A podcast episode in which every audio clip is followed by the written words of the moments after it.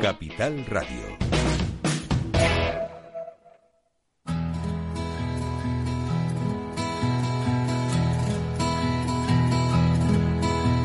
Comienza la caja de Pandora. Al verte sonreír. Al verte sonreír. Un programa especialmente dedicado al mundo de la discapacidad. El niño que ayer fui. El niño que ayer fui. En Capital Radio La 10, cada semana hablamos de aquellas personas que por una causa u otra han llegado a ser dependientes. Lo presenta y dirige Paula Romero.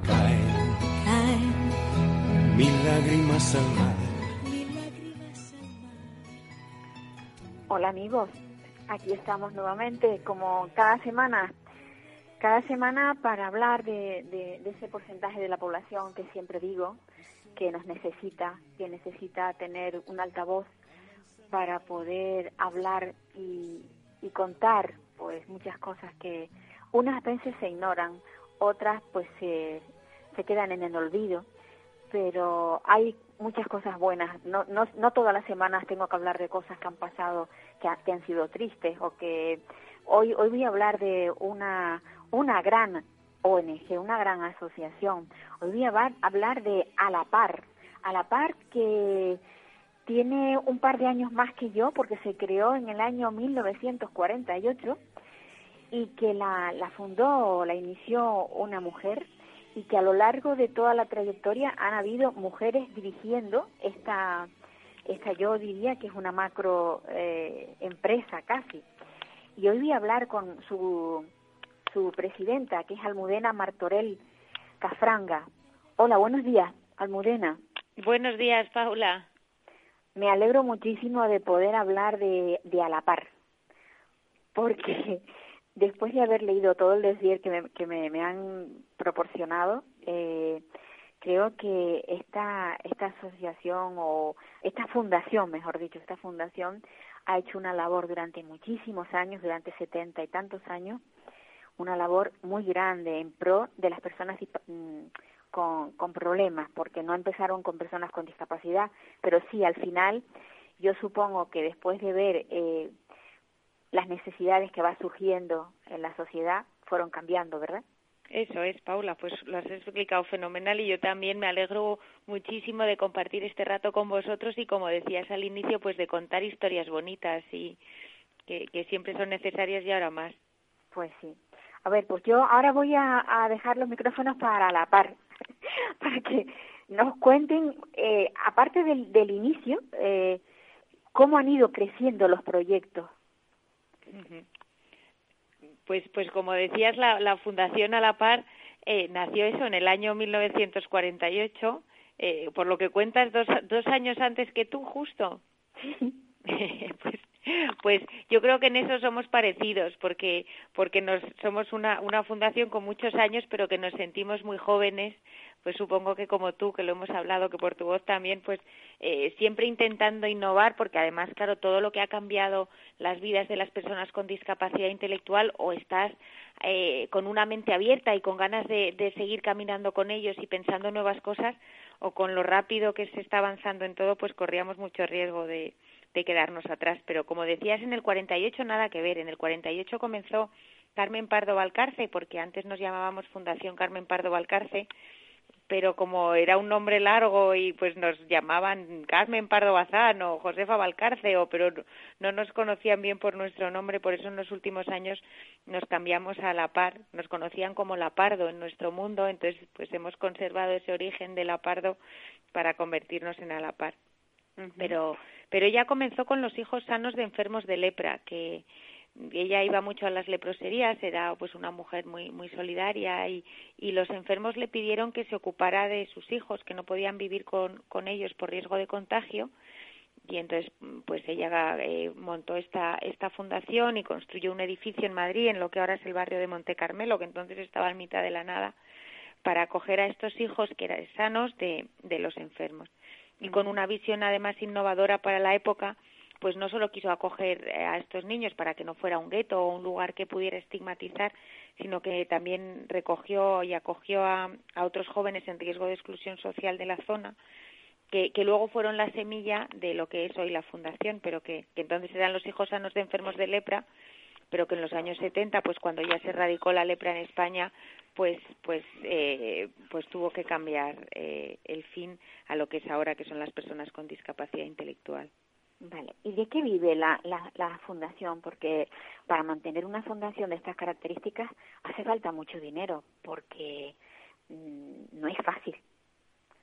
Eh, no, no, pero lo único, ¿verdad? Como son tiempos tan duros, también entiendes que para todo el mundo ahora mismo es difícil de toda esa parte de financiación y más nuestro sector, ¿no? Pero sí, la fundación, eh, más o menos, somos raros, ¿eh? Porque porque la mitad de nuestros ingresos sí que son eh, los contratos con la administración, pues por ejemplo el colegio, que tenemos un colegio de educación especial con 200 alumnos, pues el colegio es concertado.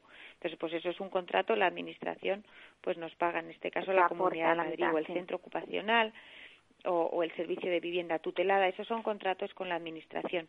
Pero eso solo es la mitad del presupuesto. La otra mitad, que normalmente entidades como la nuestra, pues a lo mejor viven más de, donaciones, o pues en nuestro caso son todos fondos propios y, y todas las iniciativas que ponemos en marcha, tanto para generar ingresos, pero sobre todo para generar trabajo entre las personas con discapacidad intelectual que ya tenemos más de 150 trabajadores en nuestra plantilla con discapacidad intelectual entonces ponemos en marcha diferentes iniciativas para pues para hacer sostenible todos esos puestos. Cuando hablamos de fondos propios, fondos propios pero muy bien administrados, claro. Pues no lo sé, porque, claro, para yo creo que sí, porque al final no tener esa vocación de sostenibilidad que a lo mejor puede parecer más empresarial, pero que, que, al final todo revierte en mantener la fundación y, y, los puestos de trabajo. Yo lo digo muchas veces, somos como una empresa al revés, que no es que tengas una actividad y tienes que tener una plantilla para ella. Nosotros tenemos una plantilla que son un montón de gente, de personas, de personas con discapacidad intelectual que buscan empleo y lo que tenemos es que inventarnos trabajo para para para esa plantilla, ¿no? le, da la vuelta, pero por ahora parece que, que lo conseguimos. Bueno, esta, esta fundación ha llegado a ser pues un referente mundial en el ámbito de, de su actuación y está reconocida por, por Naciones Unidas. Está dentro de la, de la relación de las, de las 85 ONG mundiales más, o sea, de, mayor confianza. ¿Cómo habéis logrado eso? Pues sí, eso, la verdad es que hace, claro, fue algo tan importante que lo, lo sacamos mucho, pero es cierto que ya hace, yo creo que ese sello es del 2008 o así, puede ser, hablo un poco de memoria, pero, pero sí fue, fue en ese inicio en el que eh, nos las entidades sociales y las empresas ya nos empezamos a acercar mucho, ¿no? Que al principio éramos como dos mundos muy separados y, y, en esos años ya, pues cuando comenzó toda la responsabilidad social ya de verdad, sobre todo en España, y, y las, las empresas y las entidades sociales pues entendíamos que no podíamos vivir la una sin la otra, ¿no? Que las empresas florecían en entornos que estaban bien y que cuidaban a todo el mundo y las entidades sociales entendíamos que nos profesionalizábamos y, y, hacíamos que nuestra gestión nos permitiera sostenernos pues y ahí fue cuando empezamos a andar de la mano y fue cuando eh, la ONU pues empezó a sacar estas guías de de, de alianzas entre empresas y, y entidades del tercer sector.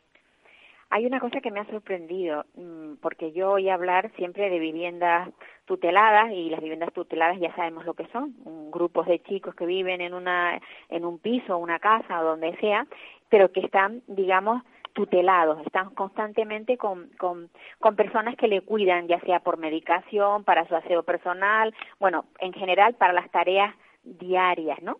Pero yo he estado leyendo que ustedes tienen una vivienda de, de en, entrenamiento, o sea, eh, que aprendes a, a, convivir solo. ¿Cómo es la cosa? Pues sí, sí, eso es de los de eso que hablábamos al principio de ser joven en la mirada y entender nuevas necesidades, pues las personas con discapacidad intelectual cada vez más se cuestionan el modelo residencial asistencial. De hecho, yo creo que hasta la propia eh, pandemia nos lo ha hecho cuestionarnos en general, ¿no? Este modelo pues al que tendíamos más de residencia más asistencial que ahora se ha removido, pues las personas con discapacidad intelectual ya se lo habían cuestionado antes y, y entonces muchas de ellas querían eh, vivir independientes en la comunidad y como además ya habíamos conquistado el empleo, porque claro, vivir independiente ya no es una cuestión de, de tener o no tener discapacidad, sino de, de tener un sueldo y que puedas eh, dar ese salto, ¿no? Pues como ya se había conquistado el empleo, muchos de los que estaban trabajando nos demandaban que ellos lo que querían era, pues como cualquiera, pues ya tenían su trabajo y querían vivir independientes.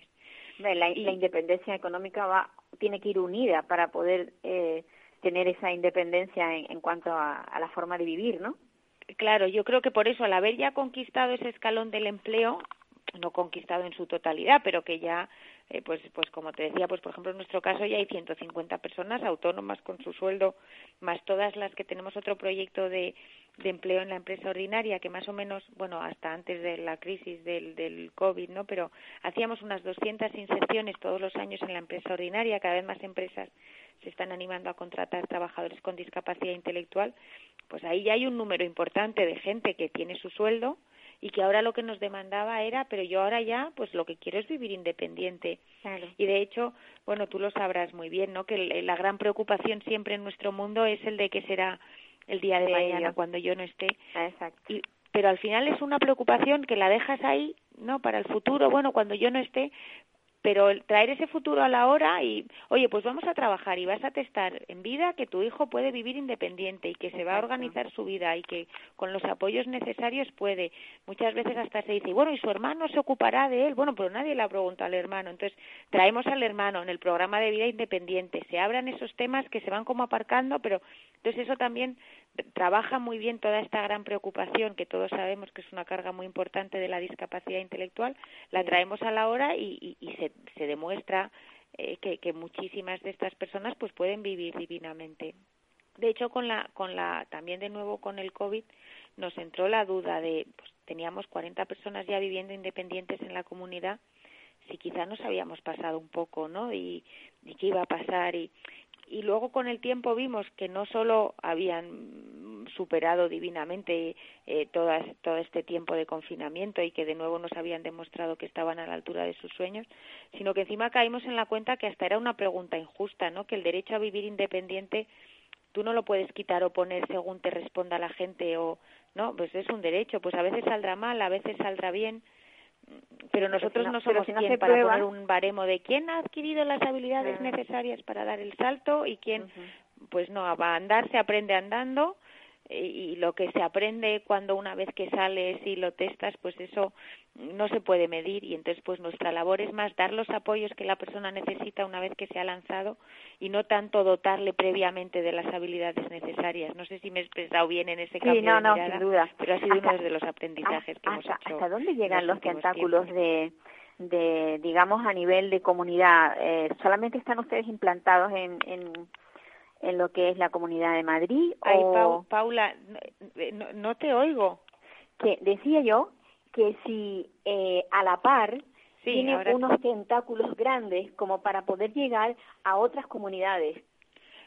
Pues ese es un, un debate que siempre tenemos en las reuniones estratégicas, cuando nos sentábamos a ver el plan, siempre sale y es verdad que aunque seamos una entidad muy grande, con ya pues directamente todos los días atendemos a más de mil personas, solo directamente, pero nunca queremos perder ese, no sé cómo expresarlo, ese ambiente familiar donde todos nos conocemos.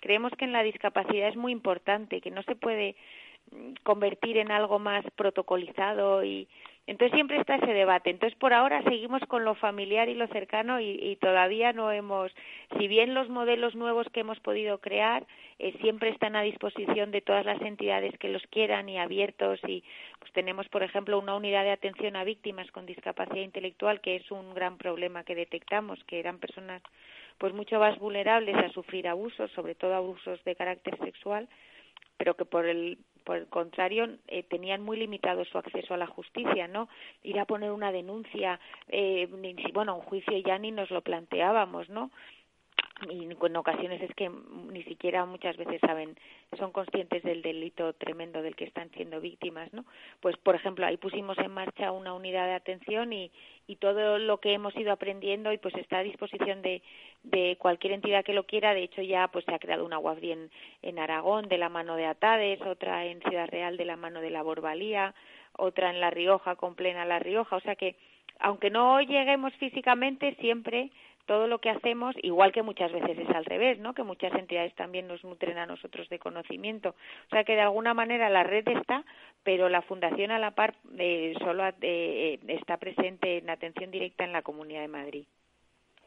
Bueno, el, eh, a la par ha llegado pues incluso a la enseñanza, a, que la gente pueda, eh, bueno, pues terminar estudios adaptados sí, ese como volviendo a eso de estar siempre ahí al quite de las necesidades, esta fue otra que detectamos nosotros, pero que también la han detectado a la vez muchísimas otras entidades, que es que eh, cuando la educa las personas con discapacidad intelectual acababan su enseñanza obligatoria, tanto en modalidad de educación especial como en ordinaria, eso nos daba igual, lo que veíamos es que no existía nada más allá eh, para poder formarse para un empleo y si bien la sociedad cada vez eh, estaba más abierta a poder contratar eh, personas con discapacidad intelectual, lo que nos pasaba es que eh, la, la oferta de trabajadores no estaba debidamente formada porque no existía nada más allá, ¿no? Entonces, de alguna manera estábamos haciendo que las personas con discapacidad intelectual pues las guiábamos más a recursos asistenciales porque si cualquier persona al, acabar el cole se hace una carrera, un máster y se prepara para insertarse en el empleo, pues lo mismo debía estar disponible para las personas con discapacidad intelectual. Entonces montamos Campus, que es un proyecto de formación superior, que esos son mínimo tres años para, para personas que lo que quieren es eh, buscar un empleo, en la, sobre todo en la empresa ordinaria. Bueno, pues la verdad es que yo hablando, podríamos estar mucho tiempo hablando de a la par, porque hay tantas cosas y, y, y, tantas que se nos han quedado, desde luego, que tendríamos que hacer un, un, par de programas para poder hablar. El tiempo, pues, es muy corto, el que tiene esta, esta caja de Pandora, que es así como se llama, y, se nos acaba. O sea que me da muchísima pena, pero yo creo que en otro momento podríamos hablar y seguir y seguir desgranando cada una de las actividades que a la par tiene pues en proyectos, en iniciativas o, lo, o la historia, cualquiera, cualquier cosa se puede hablar de a la par, ¿verdad? Sí, sí, sí, ya sabes, Paula, que aquí para lo que nos necesites, aquí estamos, de radio o de cualquier cosa, de que algún oyente necesite lo que sea, pues, pues esa es nuestra misión y para eso estamos. Eso es importante, saber que cualquier cualquier asociación puede dirigirse a vosotros y, y hacer una consulta para ver cómo pueden iniciar un determinado proyecto. Eso se puede ser, ¿verdad? Sin ningún problema. De hecho, claro, yo creo que como todas las entidades de nuestro mundo, al revés, ¿no? Estamos para eso, para servir y para todo el que lo necesite, pues estamos a su disposición. Pues nada, Almudena, muchísimas gracias por, primero, por estar ahí, al pie del cañón. por ser una, una fundación que lo que más me ha gustado es que ha sido creada por una mujer y que continúa siendo mujeres las que la dirigen. Sí. También es importante, ¿eh? Sí, sí, sí, sí, eso es un dato. Sí. La sensibilidad, sí, yo creo que la sensibilidad que pone la mujer en cuando trabaja es, es distinta. No, no es mejor ni peor, pero es distinta. Mm. Es distinta. Pues un abrazo muy grande de estos que no contagian nada. Eso y, y, a seguir con esa labor tan maravillosa que qué pena que estemos tan lejos porque si en algún momento puedo desplazarme me encantaría visitaros. Ah, bueno, si vienes a Madrid no lo dudes, aquí esta es tu sí, casa y, y nada, enhorabuena a ti por, por tu programa. Porque es un gran, un gran proyecto. Pues nada, queridos oyentes, nos despedimos de Almudena Mactorel. Que pasamos ahora a hablar, pues eh, vamos a hablar con con Rocío. Rocío que ya saben ustedes mmm, que en alguna ocasión Rocío Rodríguez López, ella en otra ocasión, yo creo que en dos ocasiones ha estado en nuestro programa y ha hablado, pues bueno, de ella tiene una niña con autismo, vive en Sevilla, ahora desde Madrid nos vamos a Sevilla y, y esta madre que, que bueno que es muy luchadora y que consiguió poner una, una, una, no una cámara, sino unos micrófonos dentro de la mochila de su niña para que para saber qué era lo que le pasaba a su niña porque su niña estaba muy nerviosa no quería ir al cole estaba fatal y logró logró grabar pues una serie de, de, de cosas que que son terribles y que a veces es preferible hasta olvidarse uno de ellas y que llevó a los tribunales a, a esta profesora. Buenos días, Rocío. Hola, buenos días, Paula. Rocío, yo estaba haciendo un poco así por encima de la historia tuya, de cómo nos conocimos, porque realmente es importante. Porque ahora lo que queremos hablar es de ese centro que hay en, en Málaga. ¿Cuál es tu opinión sobre ese centro que hay en Málaga que ha recibido, que ha habido un grupo de niños que han no de chicos que han recibido malos tratos por un grupo de trabajadores? Y yo antes de nada quisiera decir una cosa.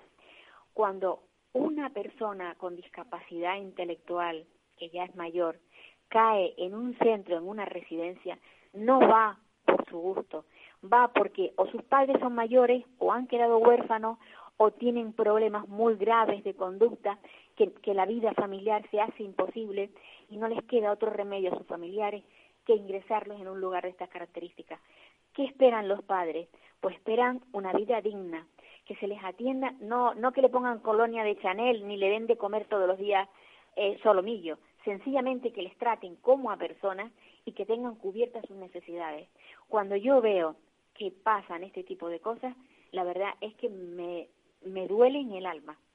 Supongo que a ti también. Dicho esto, Rocío, quiero que nos, que nos digas tu opinión.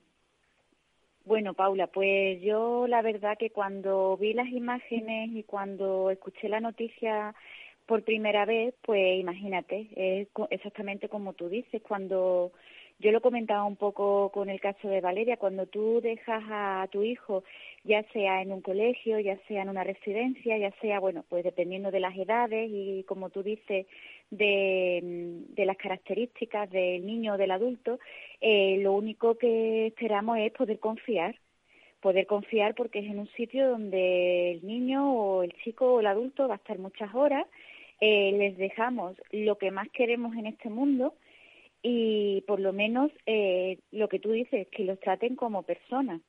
Entonces, cuando escuché la noticia, pues me, me sobrecogió de una manera sobrehumana, pero es que eh, cuando he visto eh, el, la continuación de cómo han ido sucediendo los hechos, porque esto al parecer ya pasó hace un tiempo, y cómo encima quienes están saliendo beneficiados son los propios trabajadores, es que ya me quedé sin palabras. Sí, sin lugar a dudas. Porque quizás quienes nos están escuchando, habrá, habrá gente que no, no sepa de lo que hablamos, pues se colocaron unas cámaras, unas cámaras para vigilar si el personal se dormía, o sea, qué era lo que pasaba por las noches, porque parece ser que el, el propio centro eh, sospechaba que por la noche tenía que haber algo que no era normal. Pusieron unas cámaras y en esas cámaras se ha podido ver cómo se maltrataba, cómo les pegaban, cómo los empujaban, cómo les golpeaban, cómo les daban patadas. Y lo más triste de todo esto es que ese no sea o sea, esta grabación no sirva porque los, los empleados no sabían que tenían una grabadora, pero vamos a ver, la grabadora, si tú tienes una grabadora, no vas a hacer delante del ojo de la grabadora burrada, porque sabe que te va a grabar. Claro que sí, eh, el problema está en que ellos, eh, bueno, estamos en una sociedad que el delito es grabar y no maltratar, eso para empezar. O sea, el delito ahora mismo es grabar. El maltrato, mm, como eh, se supone que tanto estos niños como estos adultos eh, no lo pueden contar, pues lo siguen haciendo eh, pues cada vez que quieren. Este tipo de personas pues tienen vía libre para poder maltratar. ¿Cuál es la única solución que tenemos los padres, los, las familias de estos, de estos niños cuando empezamos a ver porque que no se crean que es que nosotros no lo, no lo sabemos. Por supuesto que lo sabemos, es que nuestros hijos nos lo hacen saber de muchísimas maneras. Entonces, ¿qué única solución tenemos? Pues la que yo tuve que utilizar, que es la que ha utilizado ese centro, la grabadora. ¿Qué es lo que pasa? Pues eso, pues que hoy en día sale gratis maltratar Y entonces, no que salga gratis, es que encima eh, se les ha... mm, eh, no me sale ahora mismo la palabra. Creo, creo que eh, le tenían que indemnizar. Exactamente, se les ha indemnizado a estos trabajadores después, después de ver imágenes de patadas, de puñetazos, de echarles colonia en los ojos directamente, de cambiarles el pañal de pie en medio de un pasillo y restregarles pues todo lo que había en el pañal. Todo esto se ha visto en imágenes, ha salido en el telediario. Y esto es lo que sale hoy en nuestra so- sociedad gratuito. Esta es la sociedad que tenemos, Paula. Entonces, como máximo se le pide a estas personas, aparte, bueno, de la indemnización que les han tenido que, que pagar, por lo menos a- eh, he leído, creo, a una de ellas, eh, una indemnización por despido bastante- improcedente, por despido improcedente. Exactamente. Es para que no vuelvan a su trabajo, para que no vuelvan, porque por ley ellos tienen derecho a volver. Es que es, es que esto no cabe en ninguna cabeza. No, es no, que no. esto es de verdad eh, inhumano, cruel. Yo no sé la justicia que tenemos. Entonces, si se les pide aparte como máximo cinco años por todas las barbaridades reiteradas que se sabe que han pasado estas personas, entonces mi hija, ¿en qué va a quedar lo de mi hija, Paula? ¿Qué va a ser lo de mi hija? Un día, que es lo que yo grabé, porque lógicamente yo no iba a consentir más días de, de este horror. Si son cinco años para esas brutalidades, ¿qué esperanza tengo yo? Que lógicamente eh, todos sabemos, o quien siga un poco el caso de mi hija, que, que las profesoras siguen trabajando. Entonces, eh, Eso es lo grave. Lo grave es que a esas personas no se les quite de esos lugares, porque van a seguir haciendo lo mismo. van a seguir haciendo lo mismo, pero es que encima se les da a indemnizar. Entonces, ¿qué esperanza tengo yo hoy en día? Que encima eh, yo tenga que pagarles a ellas que se les indemnice y que vuelva a sus puestos de trabajo con niños con las mismas características de Valeria. ¿Eh? ¿Por qué se lucha entonces? ¿Por qué lucho yo ahora?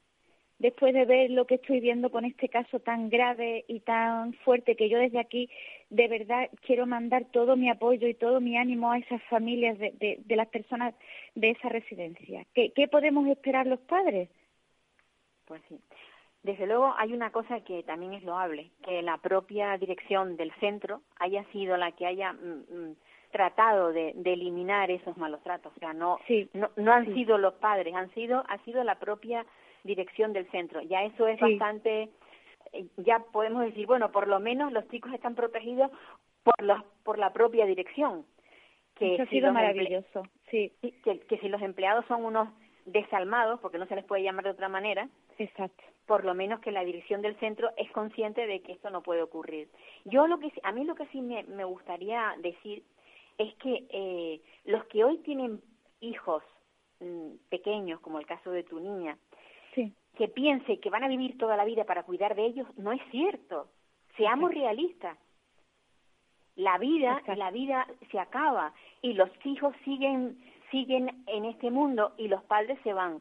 ¿Qué va a pasar con esos chicos? Porque hoy han sido estos que están allí, que son adultos, que no sabemos si tienen padre o no tienen, no sabemos nada de su vida, porque además no hemos llegado a, conocer su, la, la intimidad de esas personas. Pero las personas terminamos falleciendo y nuestros hijos siguen ahí y caerán en lugares como este, con desalmados de estas características, si no ponemos fin a esto. Yo creo, Paula, que ya es momento de dar un golpe en la mesa. Yo sé que estamos pasando por una situación muy difícil eh, con el tema de la pandemia y demás, y sé que no es momento de manifestaciones, porque lo primero, lógicamente, es la salud de todos, pero es momento de dar a, de, sacar a la luz todo lo que está pasando y no quedarnos callados, porque es lo que tú dices.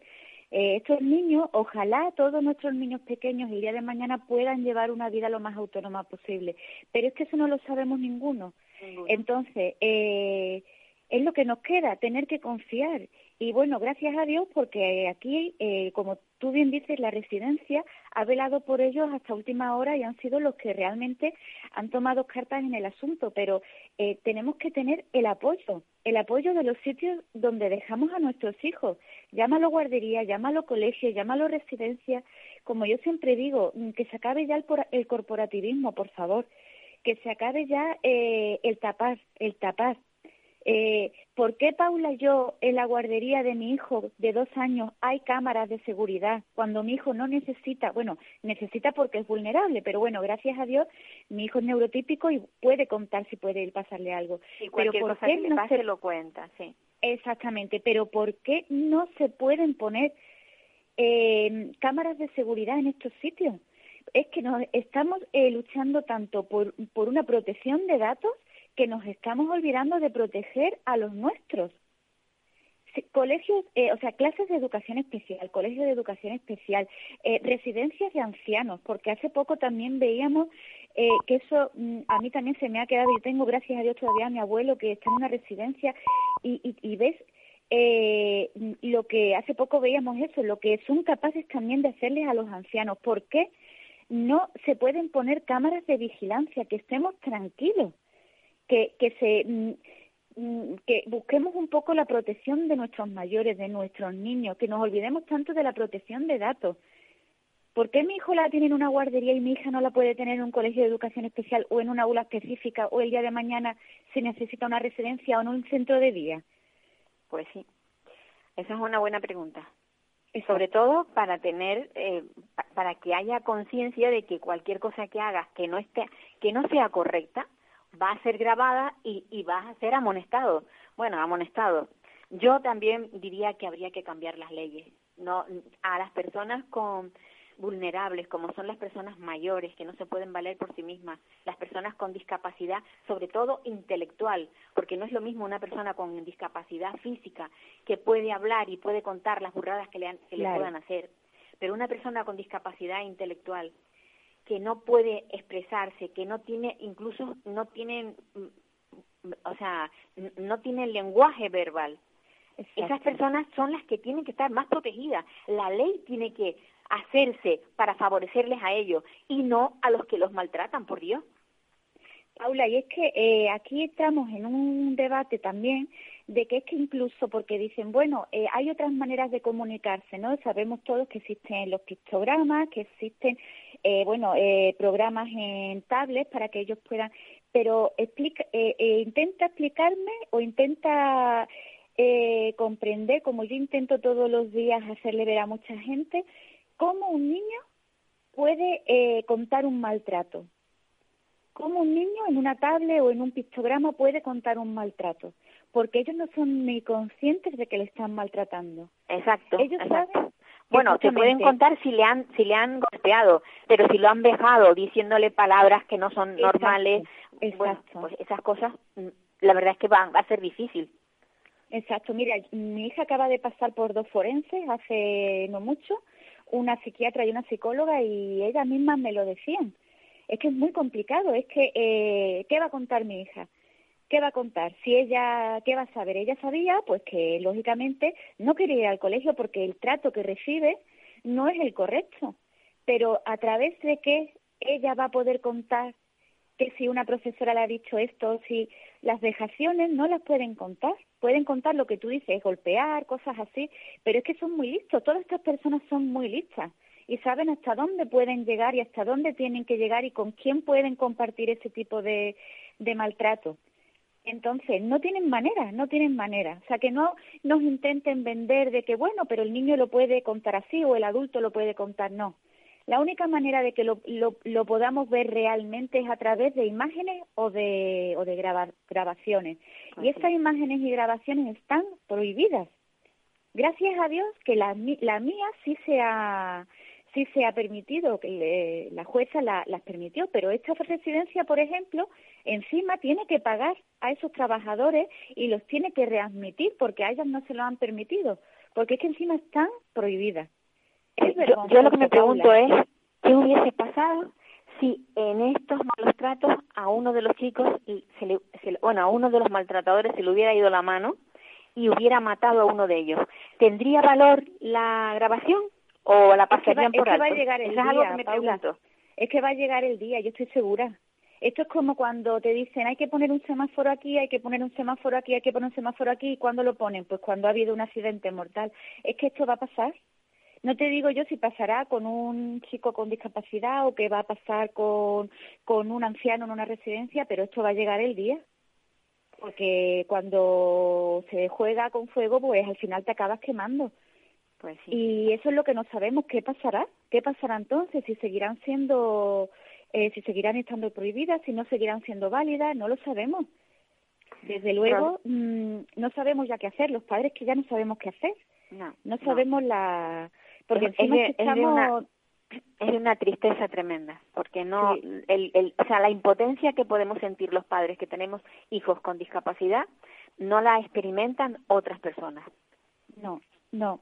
Y encima nos tiene, por lo menos eh, en mi caso, yo puedo hablar del mío, ¿no? Tapados de totalmente la boca, pues no puedes decir nada. Yo puedo recibir al día, y no te exagero, Paula, unos 50 mensajes a través del grupo de Valeria preguntándome, por favor, Rocío, dinos el nombre, que mi hija tiene en el colegio una logopeda nueva, por favor, tenemos miedo. Pero es que yo no puedo decir nada, Paula, porque es que luego dices, y quien me acabas de denunciar eres tú. Claro, claro.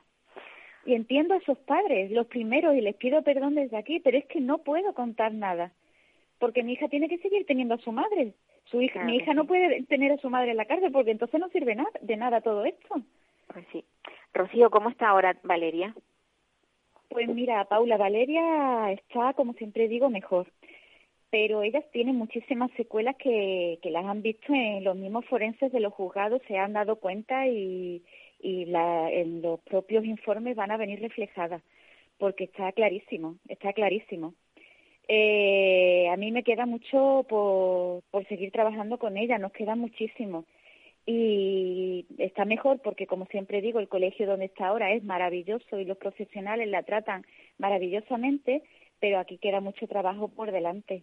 Yo Claro. siempre digo que yo podré trabajarle la parte psicológica, eh, podremos trabajar, bueno, pues con profesionales, pero la involución y la fal y el cambio de pronóstico que, que tiene Valeria, eso ya no lo va, no lo vamos a recuperar, Paula.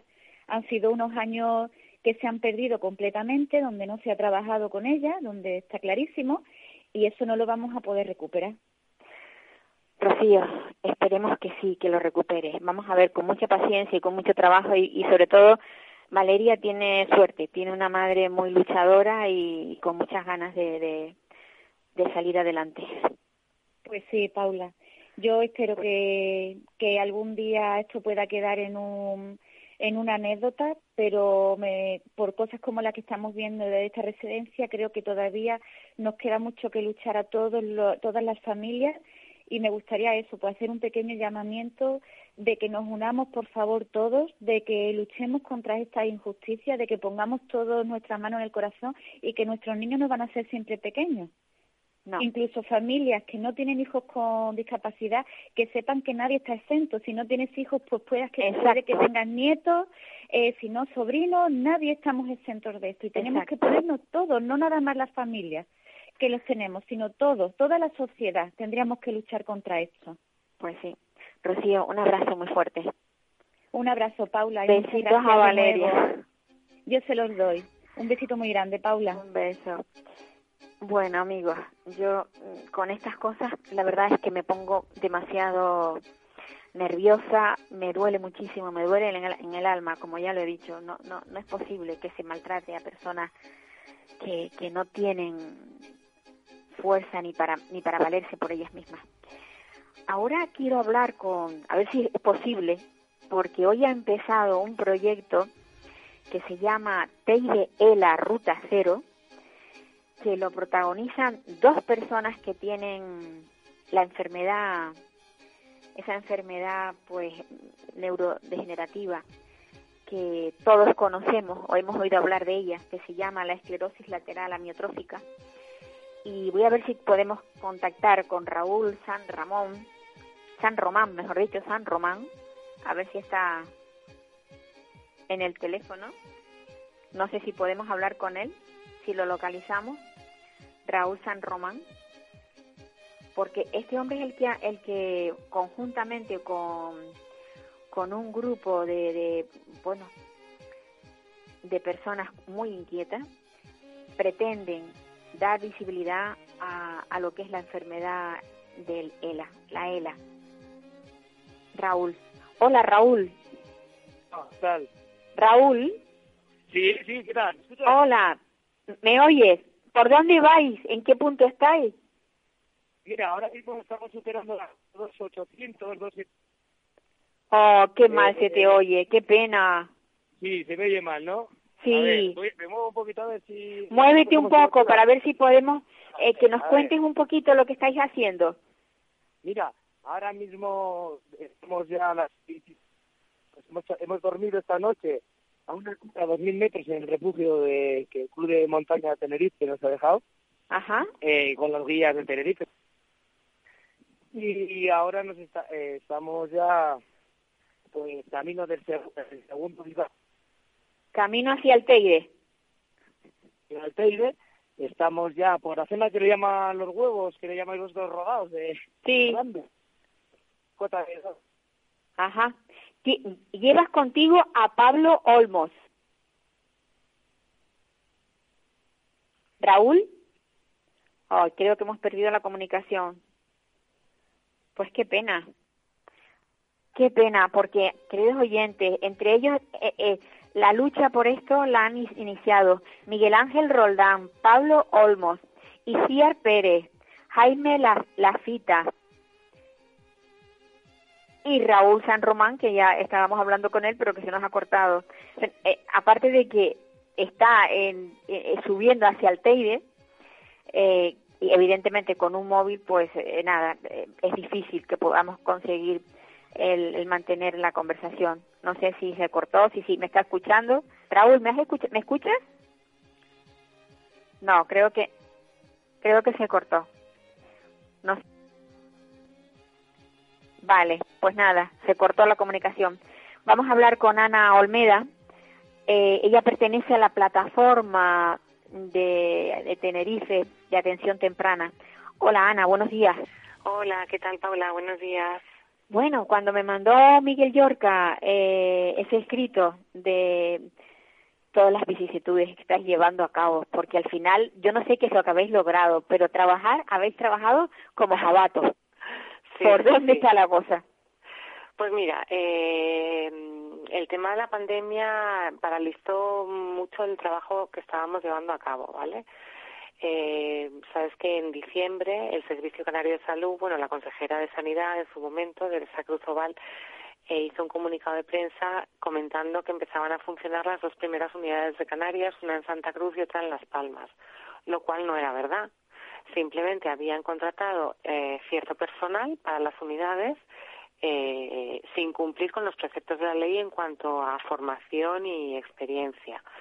Ese personal estuvo sin trabajar porque las unidades no estaban abiertas desde diciembre hasta julio. Y en julio comenzaron a trabajar. Creemos que actualmente están atendiendo a unos 36, 38 niños y niñas, que de los 9.000 y pico que se supone que necesitan atención, pues imagínate el porcentaje que es. Eh, aparte de todo esto, en todo este devenir de reuniones, conversaciones, diálogo, solicitamos una reunión con el presidente del Gobierno de Canarias para explicarle la problemática de cómo se estaba llevando a cabo la implantación de las unidades de atención temprana, eh, que se estaba llevando a cabo de una manera eh, que- ilegal porque no estaban cumpliendo con los preceptos los- y el articulado de la ley de atención temprana que se que se- salió a, a la luz el, el abril del año pasado, la ley del 25 de abril de 2019.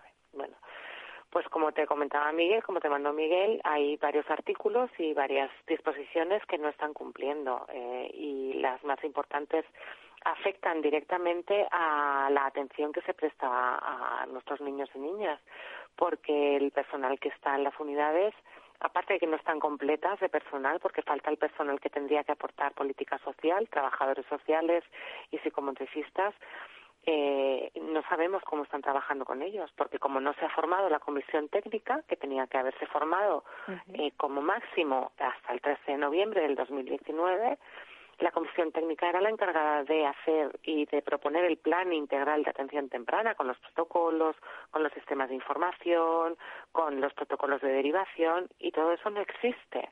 Todo eso lo han ido haciendo sobre la marcha como han querido y de una manera que no sigue los preceptos de la ley, ¿vale? Que es precisamente para garantizar la prontitud en la atención.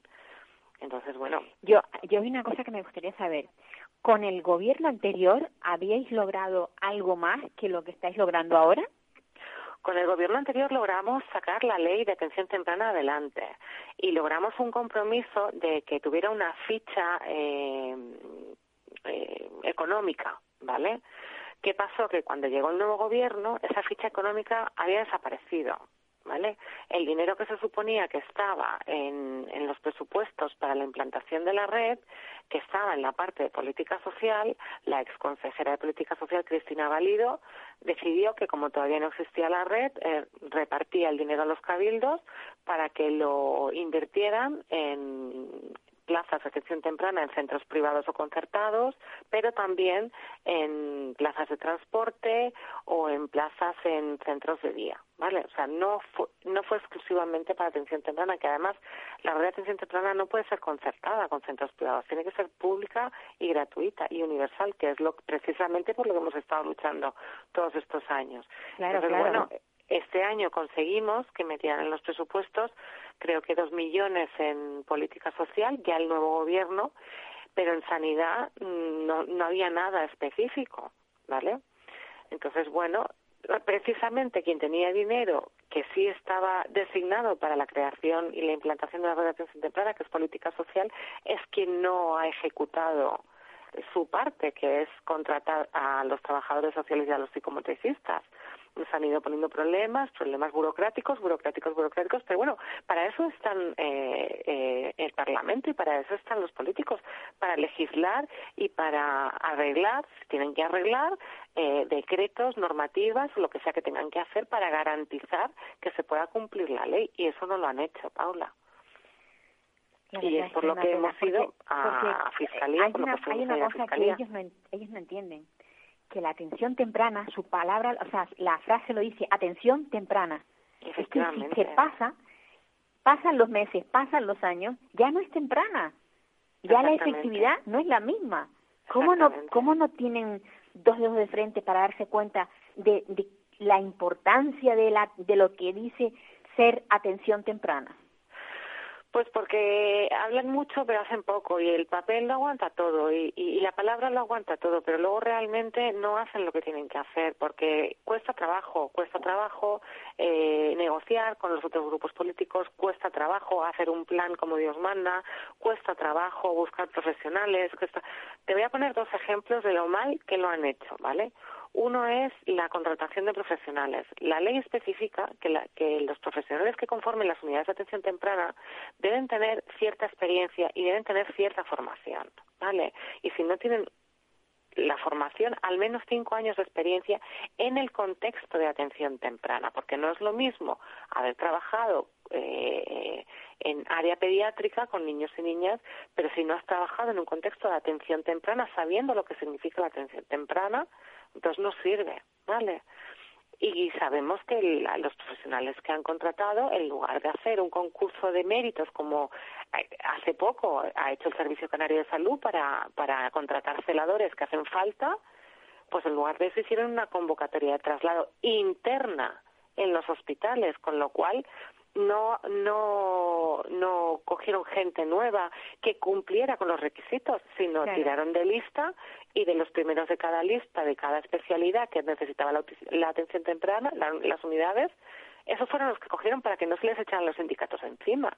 Con lo cual, ya, ya ahí han incumplido la ley total y absolutamente, porque los profesionales no cumplen los preceptos de la ley que deben cumplir los profesionales que están en las unidades de atención temprana. Y otra es la comisión técnica. La comisión técnica es la encargada, o sería la encargada, de, de hacer los planes de los protocolos de derivación, los planes de atención, de intervención. Sería la encargada de, de regular, ¿vale? Esa ley, de darle una regulación, de darle, de, de, de controlar la, la parte económica, de, de crear el sistema de información entre los diferentes profesionales y entre los hospitales y entre las diferentes especialidades que ahora mismo no existe. Mm, Tú te vas a, a al- a, a LUC, eh, aunque te toque la Candelaria y tienes tú que contarle al psiquiatra o a la psicóloga lo que te dicen los médicos de la Candelaria, porque entre ellos no hay comunicación. Pues ese es un ejemplo. De todo esto se encarga la comisión técnica, que tenía como fecha tope para ser creada el 13 de noviembre de 2019 no se ha creado la comisión técnica, no hay nadie, no hay una comisión que esté controlando el trabajo de esos profesionales de las unidades de atención temprana. No sabemos cómo se está atendiendo a esos niños y niñas en las unidades de atención temprana. No sabemos lo que están haciendo. Y una cosa que también queríais vosotros lograr era que la, que la atención temprana no se parase a los seis años, porque hay personas que, que, o sea, la mayoría de los niños necesitan más atención y más terapias a partir de los seis años. No se puede frenar ahí y decir, bueno, ya te quedaste estupendo a los seis años, ala, te puedes ir para casa. Hay una concepción generalizada, que además es, es, a nivel nacional y estatal, y es que eh, el sistema educativo absorbe ¿vale? Una vez que se entra en el sistema educativo, el sistema educativo debe absorber esa atención. El problema que tenemos en Canarias y en otras muchas comunidades autónomas es que el sistema educativo no tiene esa capacidad. ¿Vale? Entonces, cuando, cuando los niños dejan de ser atendidos en las especialidades que sean a los seis, siete años, llegan al, al sistema educativo y se encuentran con que sus familias, las que pueden y las que se lo pueden permitir, tienen que pagarse las terapias, porque tienen que continuar con las terapias, porque un trastorno de desarrollo, ya sea sobrevenido por un tema social o por eh, el nacimiento o porque ha desarrollado a lo largo de su desarrollo un trastorno, eh, no se le quita cuando cumple seis o siete años. Claro, Nosotros en la ley sí conseguimos un, un, párrafo en el que en el que se deja una puertita abierta a que los niños y niñas puedan continuar mientras exista un informe favorable de los profesionales que atienden a los niños, más allá de los siete años. ¿vale? ampliarlo un poco más. Es, eh, lo que sea necesario, siempre y cuando eh, sea necesario que ese niño continúe. ¿Qué pasa? Que la concepción general es que el sistema educativo eh, abarca esa atención y en Canarias menos que en ninguna otra comunidad autónoma, porque en Canarias no hay prácticamente eh, profesionales que puedan dar esa atención. Yo te lo he dicho un montón de veces, te pongo como ejemplo a mi hija. Mi hija tiene un trastorno de lenguaje brutal y recibe media hora de atención de audición y lenguaje en el colegio. Si yo no hubiera tenido el dinero ¿vale? Que otras muchas familias no lo tienen. Para poderte... Para poder pagar sus logopedas, de sus terapias, hoy por hoy mi hija no hablaba. ese es el problema, ¿vale?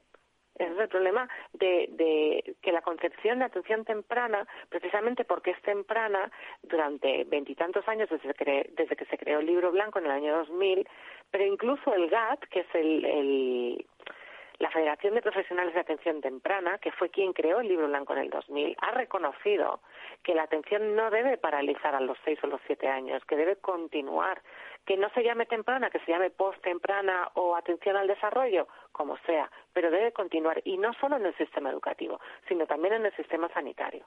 Pero bueno, nosotros aquí, en principio, lo que queríamos era conseguir, primero, una atención, una red de atención temprana pública, eh, universal y gratuita, y ya después seguir avanzando, ¿vale? Lo que pasa que mm, han incumplido tropecientos artículos de la ley y están haciendo las cosas como como les viene mejor, ya no como ellos quieren, sino como les viene mejor, ¿vale? Por, por, no sé si por pereza o por falta de mecanismos legislativos, pero para eso está el Parlamento y para eso están las consejeras y los consejeros. Hay una falta de coordinación pues tan absoluta y tan tremenda entre consejerías que yo creo que es que no se ha logrado más, no han hecho más, porque no se comunican entre ellos. y también, y también porque no se dedica dinero. Mira, hoy, hoy he leído yo eh, de José Manuel Ramírez Navarro eh, la, los datos de la financiación de la dependencia y Canarias está en la cola. Sí, Desgraciadamente En fin, Ana, seguimos en la lucha. Yo veo que tú no paras y me alegro mucho que haya alguien que defienda, porque ya tu hija está hablando, pero hay muchos más que tienen que empezar a hablar Claro, y, tú sigues, y tú sigues defendiendo. Te lo he dicho un montón de veces. Yo empecé cuando mi hija tenía cuatro años. Por eso, por eso. Y, y ahora tiene nueve, pero yo seguiré en la lucha porque yo no me puedo quedar parada pensando que hay eh, nueve mil y pico niños y niñas que estaban como mi hija cuando, cuando le diagnosticaron el retraso madurativo y el trastorno del desarrollo con dos años y medio y que, y que están igual o más perdidas de lo que estaba yo en aquella época. Pues ¿Vale? Entonces, pues Ana, un abrazo fuerte, que se nos va el tiempo. Igualmente, muchísimas Mira, gracias, Paula. Nada, que sigas, que sigas ahí, que no lo dejes. No cambies, por favor. No, no te preocupes, que no lo voy a dejar. Venga. Pues queridos oyentes, que el programa ya pues se nos se nos extingue. Es poco el tiempo que tenemos para tantas cosas. Me ha quedado mucha pena no poder hablar con, con los alpinistas que iban al Teide, pero bueno, ya sabemos que la ELA, esa enfermedad tan terrible de neurodegenerativa, eh, busca a través de la subida al Teide en la ruta cero mm, hacer un llamamiento para que se investigue acerca de esta enfermedad. Un abrazo a todos y a cuidarse mucho de este bicho tan malo que nos está atosigando. Un adiós, adiós.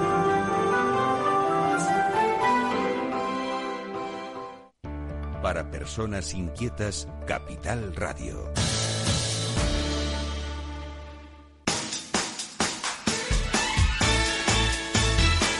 Capital Radio, música y mercados.